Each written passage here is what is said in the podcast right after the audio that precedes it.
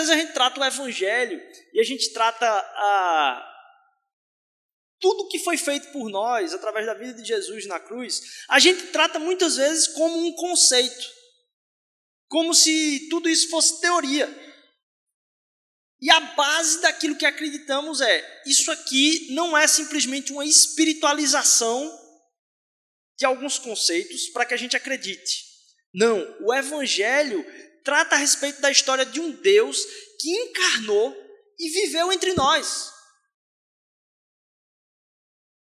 O que nos diz que, possivelmente, uma mexidazinha aí no ângulo do, do, do ajuste aí de, de, de quando nasceríamos e onde nasceríamos, nos faria ter contato com Jesus em carne e osso. Você já parou para pensar nisso? Que por causa de alguma variação de você estaria vendo ele passar na sua frente na rua. Você poderia tocá-lo, você poderia ah, assisti-lo, você poderia ouvi-lo durante uma tarde inteira. Isso seria possível, isso só não foi possível a nós, simplesmente por um mero detalhe de lugar e tempo. Mas milhares de pessoas puderam fazer isso. Já imaginou a possibilidade? Tem gente que se alegra de ter visto, por exemplo, Pelé no campo aí jogando uh, nos estádios. Já imaginou poder estar diante do nosso Senhor Jesus Cristo, entendendo que Ele é o Deus do universo, estava caminhando do meu e do seu lado. Isso é só uma questão de lugar e tempo. E aí eu faço uma pergunta aqui para vocês, vou dar 30 segundos aí, ou um minuto para você uh, perguntar para quem está do seu lado aí, você pode se apresentar talvez. É, se você tivesse nascido nesse tempo e você tivesse a oportunidade de se encontrar com ele num café, lógico que não ia ter café naquela época, né? Mas entendam.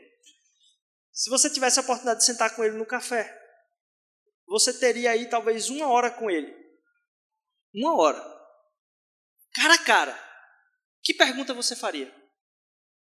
Pense um pouco tendo a oportunidade de sentar com o Cristo. Talvez você já sentou com alguém que é ah, interessante no seu campo de trabalho, um professor, um palestrante, e você chegou no final da aula e perguntou, disse, olha, mas e isso? Se você tivesse a oportunidade de sentar frente a frente com Jesus, que pergunta você faria?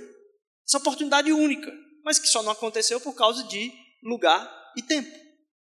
Que pergunta você faria?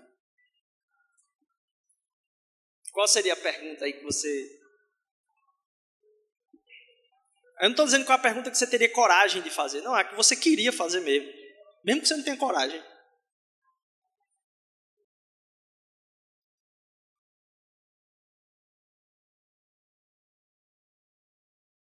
Você deve ter perguntado aí, e extraterrestres, Jesus? E né, alguma coisa bem profunda assim.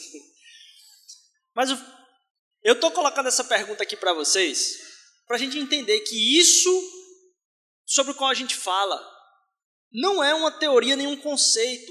Jesus é real. Como uma figura, não só para além da história, mas uma figura histórica também. Ele está além da história, mas está dentro da história. Ele é real.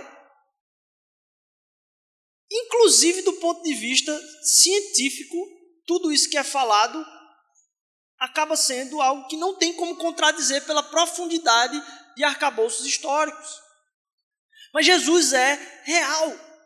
E a gente entender isso, a possibilidade de ter o contato com Ele, faz a gente pensar a respeito da nossa fé de uma maneira um pouco diferente. E aí eu queria voltar aqui para o texto. Porque Jesus diz: Olha, eu tenho muito a dizer, mas vocês não podem suportar o que eu tenho para dizer agora. Mas quando o Espírito vier, ele vai falar aos seus corações. O que nos remete a entender que apesar de a gente não ter nascido naquele lugar e naquela época, Jesus Cristo está acessível a nós o tempo inteiro. Porque o Espírito Santo veio habitar naqueles que confessam o nome de Cristo Jesus e veio questionar aqueles que ainda estão em dúvida a respeito da, da identidade do Cristo a gente pode ter a certeza de que esse encontro a gente pode ter com Ele o tempo inteiro. E aí por isso que eu queria trazer para vocês hoje aqui a necessidade da gente entender o Espírito Santo para além de um conceito doutrinário. Porque em muitos lugares o Espírito Santo é simplesmente um conceito doutrinário. Algo que a gente fala sobre e não que está presente em nós de maneira profunda. E o que é que isso implica? Porque se a gente entender que Jesus realmente veio ao mundo, implica que a gente podia ter tido contato com ele, a vinda do Espírito Santo implica que nós temos o contato com ele hoje.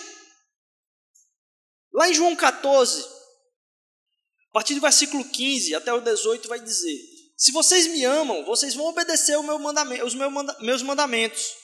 E eu pedirei ao Pai, e ele dará a vocês outro conselheiro para estar com vocês para sempre. O Espírito da Verdade. O mundo não pode recebê-lo porque não o vê nem o conhece, mas vocês o conhecem, pois ele vive com vocês e estará em vocês. Não os, deixa, não os deixarei órfãos, eu voltarei para vocês. Eu salto para o versículo 26 aí. Mas o conselheiro, o Espírito Santo, que o Pai enviará em meu nome, ensinará a vocês todas as coisas e fará vocês lembrarem de tudo o que eu disse. Deixo a paz a vocês, a minha paz dou a vocês. Não a dou como o mundo a dá. Não se perturbe o vosso coração, nem tenham medo. A presença de Jesus ao nosso lado, através do Espírito, também é real, não é um conceito. É isso que eu queria que você primeiramente entendesse. Às vezes a nossa fé ela é enaltecida por evidências externas. A gente vê acontecer algumas coisas e a gente diz: nossa, como é verdade aquilo que eu creio. E a gente vê expectativa de evidências externas. Só que Jesus falou para nós é: olha, eu vou dar para vocês algo ainda mais profundo e melhor do que evidências externas. Eu vou dar para vocês o meu espírito e ele vai testificar em vocês de quem eu sou. Mais do que isso, ele vai lembrar vocês as coisas que vocês têm por esquecer. Isso para mim é uma mensagem muito especial, porque quem me conhece sabe que eu esqueço pra caramba tudo, o tempo todo na minha vida. Então, assim, ter espiritualmente, minha esposa não precisa balançar a cabeça tão forte assim, não, meu amor. Ter ah, o Espírito ministrando no meu coração o tempo todo a respeito de quem Jesus é e mais, quem eu sou, diante de Deus, enquanto filho, me faz nos tempos onde eu não percebo isso com evidências externas, que eu tenha plena certeza disso dentro do meu coração, porque Ele me lembra disso. Jesus não só é real, mas Ele está ao nosso lado. Aquele que vem preencher o nosso coração foi enviado por Ele, está dando glória a Ele, segundo o texto que a gente leu, e está nos lembrando daquilo que a gente precisa lembrar e nos ensinando daquilo que a gente precisa aprender.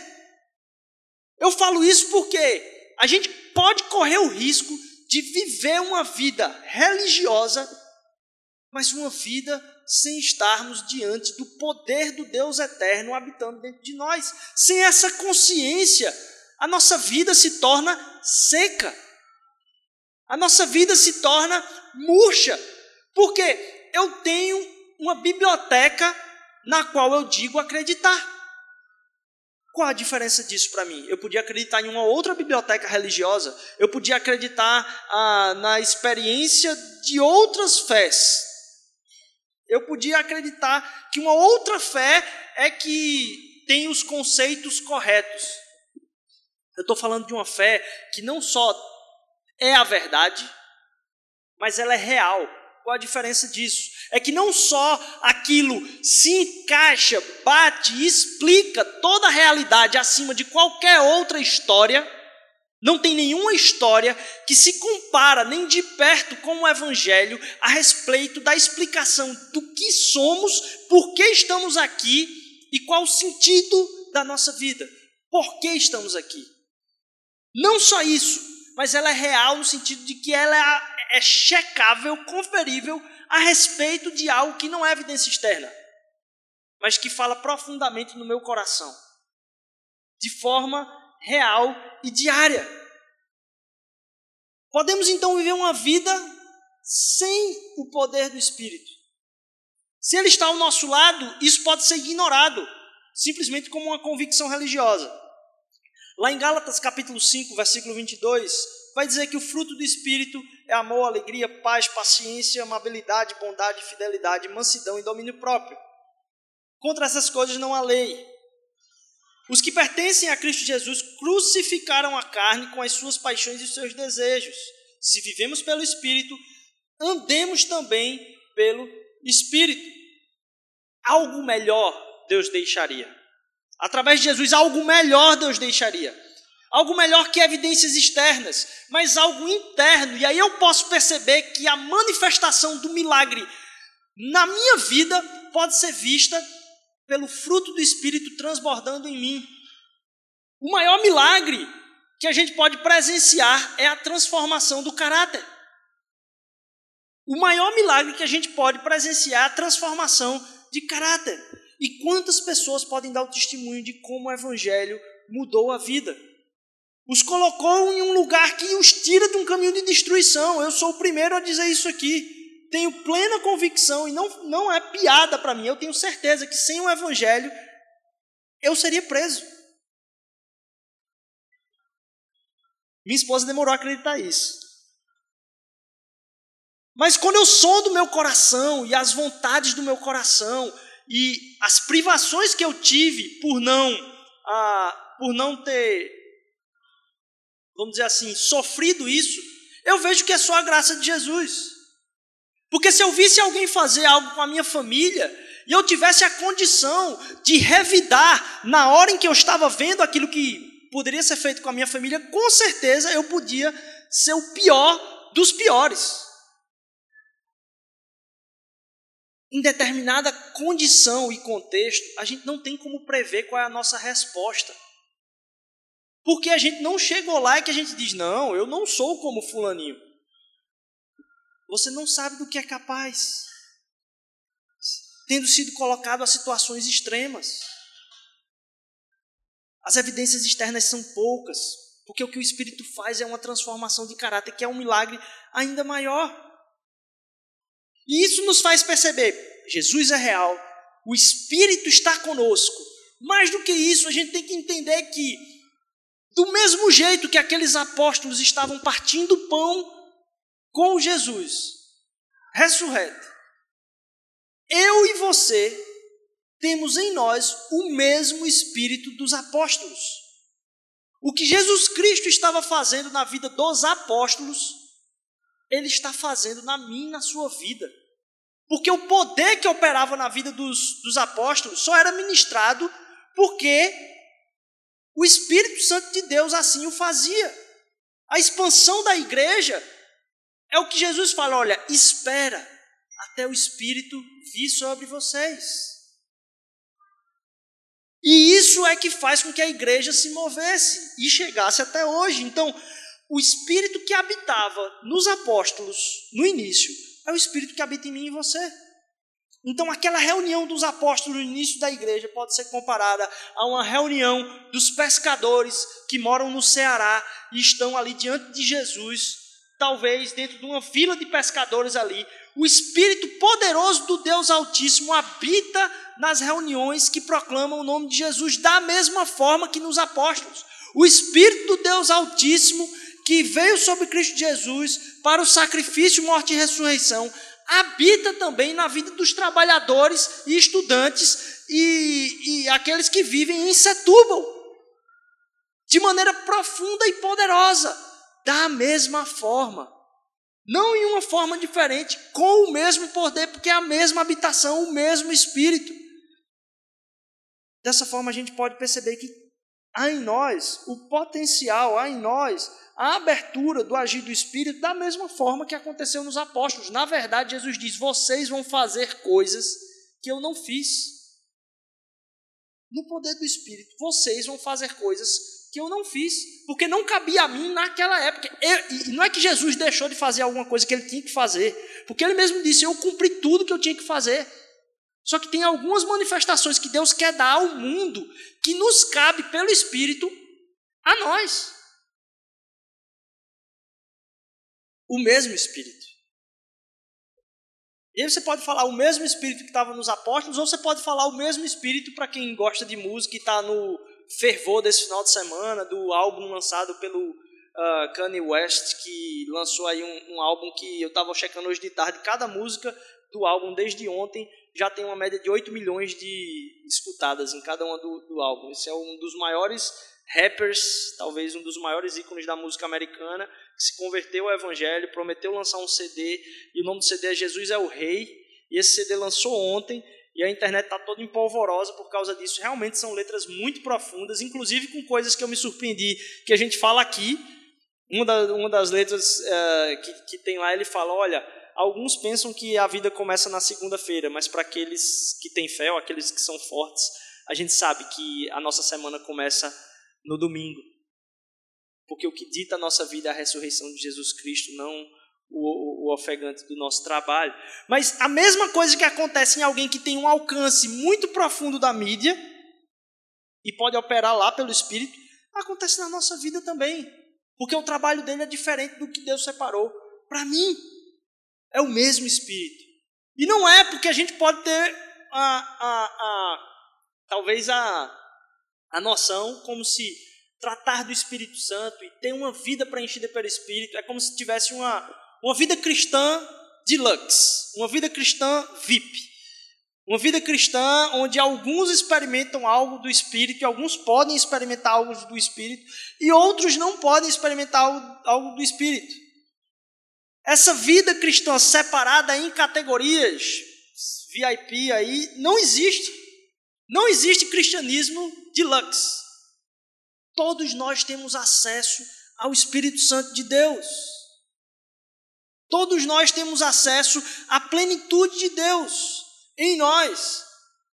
Quando a gente entende que o Espírito habita, que habita em nós, atua em nós pelo patamar da eternidade. A gente não foi subjugado a experimentar um cristianismo que não tira de Deus o máximo que Ele nos quer dar.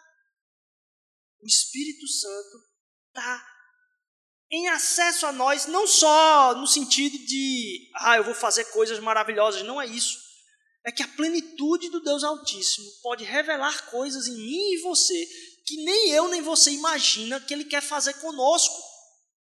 Porque a gente relega o papel do Espírito ao cantinho e diz: Não, eu vou acreditar em Deus, cantar minhas músicas, e você bota o Espírito Santo na gaveta quando na verdade o que ele quer fazer na sua vida é uma coisa tão profunda, mexer com tantas pessoas ao seu redor, falar tanto pelo nome e através e glorificando Jesus na sua vida, em lugares que você nem imaginava, no seu trabalho, na numa visita que você vai fazer em qualquer canto aí, no Uber que você pegou, que está esperando uma palavra de Deus e você vai ser a manifestação disso para aquela pessoa. No corriqueiro do dia a dia, o Espírito de Deus caminha conosco como a ação de Jesus Cristo passeando por essa cidade. E isso não é uma experiência à parte do cristianismo, não é um patamar elevado do cristianismo, não. Isso é a experiência plena do cristianismo, disponível a todos nós. E aí você pode perceber que há muitas pessoas que vivenciam o cristianismo, que vivenciam aquilo que elas dizem, eu acredito nesse evangelho, sem entender que o que o Evangelho propõe para nós não é simplesmente salvação da destruição, mas plenitude de vida. Tem muitas pessoas que vão ser salvas sem plenitude de vida nenhuma. Porque preferem viver uma vida medíocre do que se submeter à ação do Espírito na sua vida.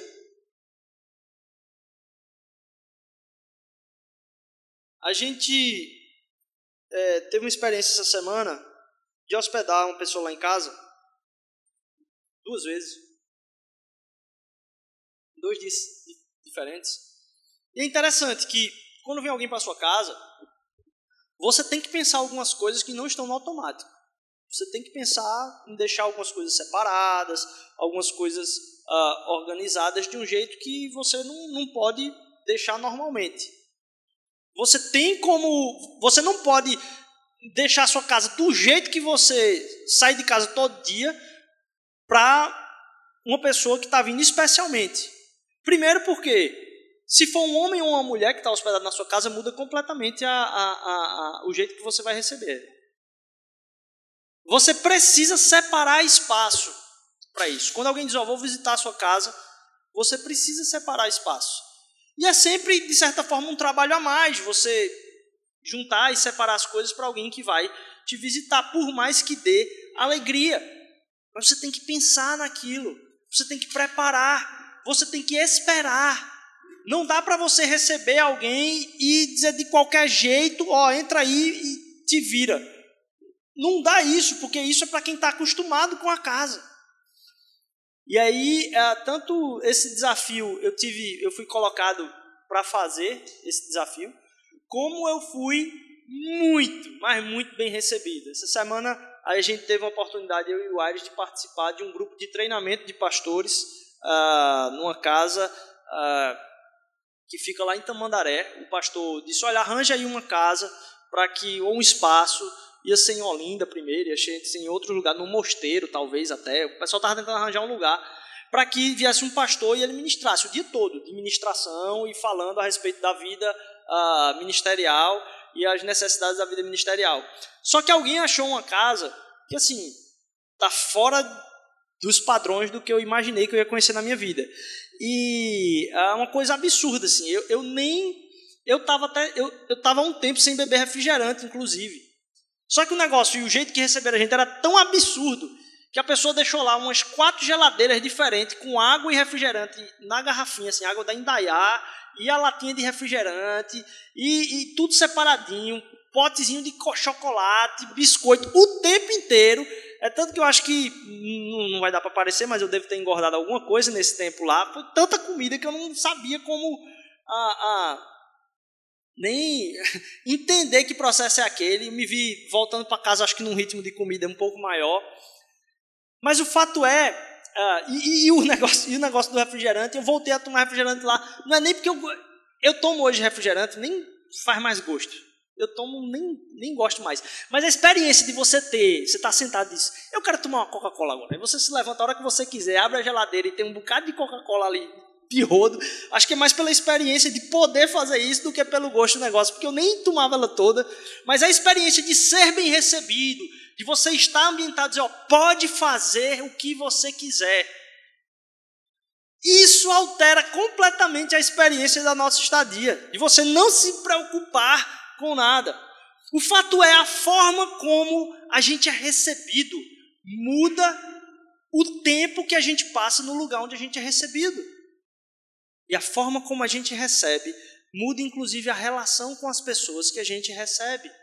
Quantas vezes, você teve a oportunidade de receber alguém e você o recebeu muito bem, aquilo alterou a forma como vocês se relacionam? E para a gente separar e preparar uma casa, é preciso duas coisas. Primeiro, é preciso uma espera por aquilo. Imaginação do que, que vai ser. Se a gente fala a respeito do Espírito Santo, que Jesus Cristo está presente em nós através da manifestação do Espírito Santo em nós, e a gente fala ao mesmo tempo que a vida no Espírito, ela não é para um patamar de pessoas que são mais espirituais que as outras, não. Nós fomos selados com o selo da promessa do Espírito Santo de Deus na nossa conversão. E isso está acessível a nós. O fato é, essa visita é muito relegada. Quantas vezes você já parou para pensar no tempo que você prepara, na espera, na arrumação da casa do Espírito, o templo do Espírito Santo de Deus, você e sua vida, para ação dele na sua vida.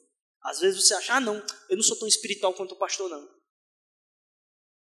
Na verdade, quanto tempo você preparou a espera da visita? Porque às vezes você simplesmente botou a visita na dispensa e vai seguindo sua vida na louca, esperando que o Espírito Santo age em você, fale com você, quando você está o tempo todo desatento ou antecipadamente preparado para uma outra coisa. Quando você prepara e separa espaço e tempo para essa visita, o que a palavra de Deus nos diz é que você vai ter muitas transformações na sua vida. Porque Ele é Deus habitando em nós. Mudando aos poucos, como a gente cantou hoje, as coisas de lugar. Mas você não trata o Espírito Santo como um delivery que vem entregar uma coisa para você, que é o que normalmente a gente faz, né? Espírito Santo de Deus, Deus me ajuda. Aí tá chegando aí na casa, senhor. Aí toca o interfone, você desce, pega e bota em casa. Como se fosse um delivery, não alguém que vem visitar o teu ser. Viver no poder do Espírito é acessível a cada um de nós. Quando separamos e, e preparamos espaço para Ele agir na nossa vida e colocamos disposição em nós para sermos transformados pela profundidade do que Ele quer fazer em cada um de nós e usar cada um de nós. A expectativa que Deus tinha do utilizar do Espírito na nossa vida era muito profunda. Porque a expectativa de Jesus na nossa vida não é em nós, expectativa de Deus em mim é Cristo em nós. Isso sim é a esperança da glória. Percebe como está linkado esse, esses textos? Porque se Cristo em nós é a esperança da glória, e o Espírito de Deus que habita em nós glorifica a Jesus, que glorifica ao Pai, essa manifestação da Trindade em nossa vida, pela presença do Espírito Santo, vai fazer com que as pessoas percebam Deus na nossa vida de uma forma muito profunda. E Deus quer fazer algo em nós de forma muito mais profunda do que o que você imagina que você foi posto aqui nesse mundo para fazer. Porque, de novo, a expectativa de Deus não está em você, mas na manifestação do Espírito Santo de Deus em você. A, a visita que é chata Normalmente é uma visita que é carente, é uma visita que demanda, é uma visita que pede, é uma visita que busca. Mas ela não só pede, porque aqueles dos quais nós somos muito amigos e nos pedem coisas, a gente tem a alegria de satisfazer o desejo deles. O problema é quando a gente tem aquela pessoa na nossa casa que demanda a nós por carência. Você diz, meu irmão, essa pessoa é um saco sem fundo. Eu não consigo suprir a carência dessa pessoa. Isso torna a relação pesada. Mas o Espírito de Deus não carece de nada que tenhamos para oferecê-lo. Na verdade, foi Jesus Cristo que foi colocado como oferta para nós, para que a ação dele na nossa vida fosse ministração de alegria na nossa vida. Então, ter a atuação do Espírito Santo na nossa vida não é carência de Deus, porque Deus não é carente de nada. Nós é que carecemos da sua ação na nossa vida para que tenhamos a vida plenamente em alegria. Vida plena. De novo, expectativa de Deus em você é muito maior do que é o que você tem para a sua vida. Porque ele tem a expectativa do Espírito Santo agindo em você. E através do Espírito Santo, Jesus de novo disse: coisas vão acontecer que a gente não viu nem ouviu, que Deus tinha separado para nós. A plenitude e o propósito de Cristo, então, na sua vida é completa? Essa é a pergunta que eu queria deixar para você. A plenitude e o propósito de Deus para a sua vida é completa? A expectativa que existe pela ação do Espírito Santo na sua vida é completa? Que barreiras você tem levantado para que isso não aconteça? Que lugares você tem relegado a presença do Espírito para que ele não haja profundamente na sua vida? Já que ele habita em nós, ele quer tomar todo o espaço. A promessa de Deus para nós não é desapontadora. Porque muitas vezes parece que é isso. Poxa, eu queria viver mais em Jesus. Mas continua tratando o Espírito como delivery. Não separa espaço. Não separa tempo. Não imagina como vai ser essa visita. A promessa dele não falha. Estava fazendo uma devocional essa semana, que estava tratando dos dons que Deus dá. E ele falou uma frase bem louca. Assim. Na devocional estava dizendo assim: Você já imaginou o dom de Deus para o oceano e o oceano não ser, ter ou manifestar toda a água? Eu disse, que pergunta louca danada.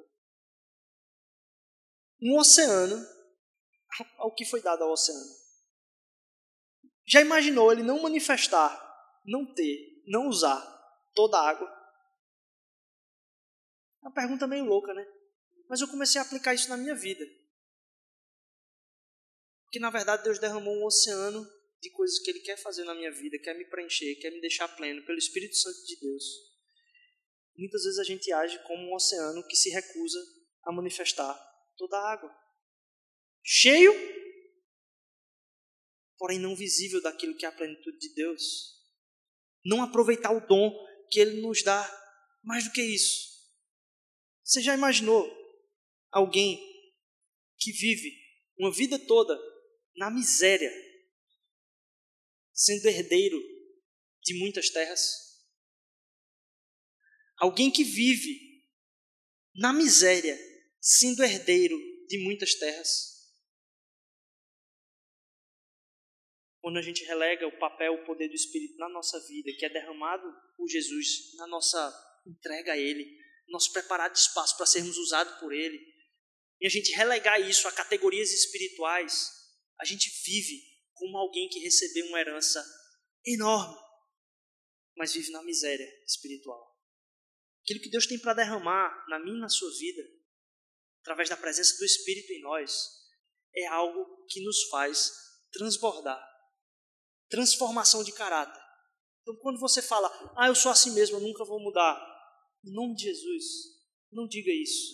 Porque o que o Espírito quer fazer em você, você nem imagina. Como o Espírito quer usar a sua vida, você nem imagina. Meu clamor hoje é que você separe espaço da casa para a habitação de Deus na sua vida. Porque Ele quer fazer muito mais do que pedimos ou pensamos. O presente do Espírito na nossa vida, a palavra de Deus vai dizer: olha, o que Jesus veio fazer estava além daquilo que era a expectativa do povo. E o que Ele quer fazer em mim e você é muito mais do que pedimos ou pensamos. Que você possa experimentar, desenvolver, não só absorver, mas usar também de toda a herança espiritual que Jesus Cristo derramou na sua vida. Percebam, estou falando de herança, não estou falando de sacar INSS, nem FGTS, que você tem que ir para o guichê do banco, você tem que vir lá, eita, minha documentação espiritual está batendo aqui, será que eu vou ter mesmo isso? Está lá disponível, mas não, não, não é disponível para mim. Não. É herança sua. Efésios vai dizer que isso já foi depositado nas regiões espirituais, a mim e a você.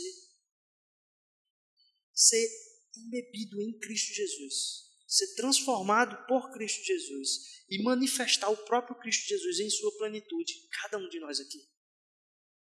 Que você se recuse a relegar o cantinho da casa ao Espírito Santo de Deus. Que você se recuse a viver menos no Espírito daquilo que Jesus Cristo entregou para você como herança. Porque nele nós temos o poder de sermos feitos filhos de Deus.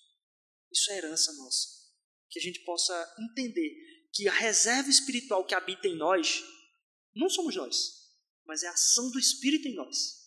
A reserva espiritual que habita em nós não somos nós, mas é o Espírito Santo atuando em nossa vida. Isso tem como glorificar Jesus Cristo de uma maneira que você não tem ideia, talvez, de como a cidade iria ser transformada. Que a gente possa se abrir para a ação do Espírito, que a gente possa esperar pela ação do Espírito que a gente possa arrumar a casa para a ação do Espírito e que a gente possa ter esperança de ter uma vida plena no Espírito. Amém? Convidar você a ficar de pé, a gente vai continuar em adoração e louvor. Pai, obrigado porque a tua palavra ela é certeira. Senhor, a tua palavra ela ela mexe com o nosso coração, Pai. Jesus vem habitar profundamente em nós, Senhor Deus, vem preencher os espaços que nós acabamos reservando, Senhor Jesus, para a nossa vida. Vem mudar o nosso ser, Senhor Deus. Vem fazer com que a tua alegria seja plena em nós. Que aquilo que é a tua expectativa na nossa vida possa ser cumprida pela ação do Espírito em nós, Senhor Deus. Nos faz abrir espaço, Pai, na casa. Nos faz dar tempo da casa, Senhor Deus. Nos faz estar abertos à tua ação. Para que a gente seja imerso no teu Espírito, Senhor Deus. Para que a gente possa estar caminhando ah, plenos do teu Espírito Santo, Senhor Deus. Nos dá plenitude de vida. Teu Espírito ministrar alegria no nosso ser. Nos faz ter plenitude de alegria, Senhor Deus, essa semana. Nos faz ser referência de alegria para outras pessoas também, Senhor Deus. Não no aspecto de negar nossas tristezas, Senhor Jesus, mas que a gente tenha confiança, Pai, que o Teu Espírito em nós é a esperança da glória. Em nome de Jesus, amém.